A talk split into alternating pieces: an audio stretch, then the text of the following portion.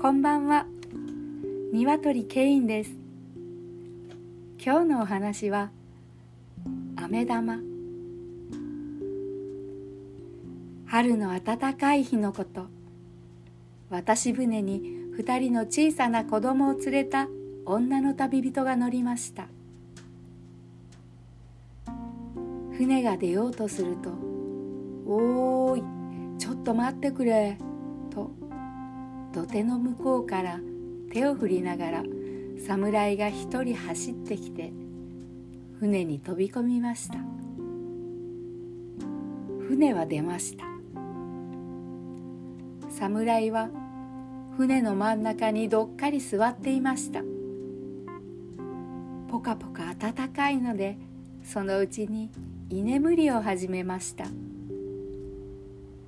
黒いひげを生やして強そうな侍がこっくりこっくりするので子供たちはおかしくてふふふと笑いました。お母さんは口に指を当てて「黙っておいで」と言いました。侍が怒っては大変だからです。子供たちは黙りました。しばらくすると一人の子供が「母ちゃん飴玉ちょうだい」と手を差し出しました。するともう一人の子供も「母ちゃん私にも」と言いました。お母さんは懐から紙の袋を取り出しました。ところが飴玉はもう一つしかありませんでした。私にちょうだい。私にちょうだい。二人の子供は両方からせがみました。飴玉は一つしかないのでお母さんは困ってしまいました。いい子たちだから待っておいで。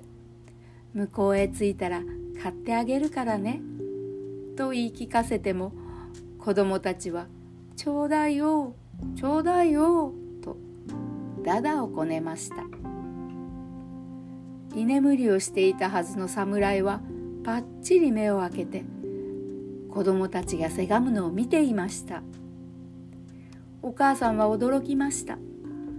居眠りを邪魔されたのでこのお侍は怒っているのに違いないと思いました。おとなしくしておいでとお母さんは子供たちをなだめました。けれど子供たちは聞きませんでした。すると侍がすらりと刀を抜いてお母さんと子供たちの前にやってきました。お母さんは真っ青になって子供たちをかばいました。居眠りの邪魔をした子供たちを侍が切り殺すと思ったのです。飴玉を出せと侍は言いました。お母さんは恐る恐る飴玉を差し出しました。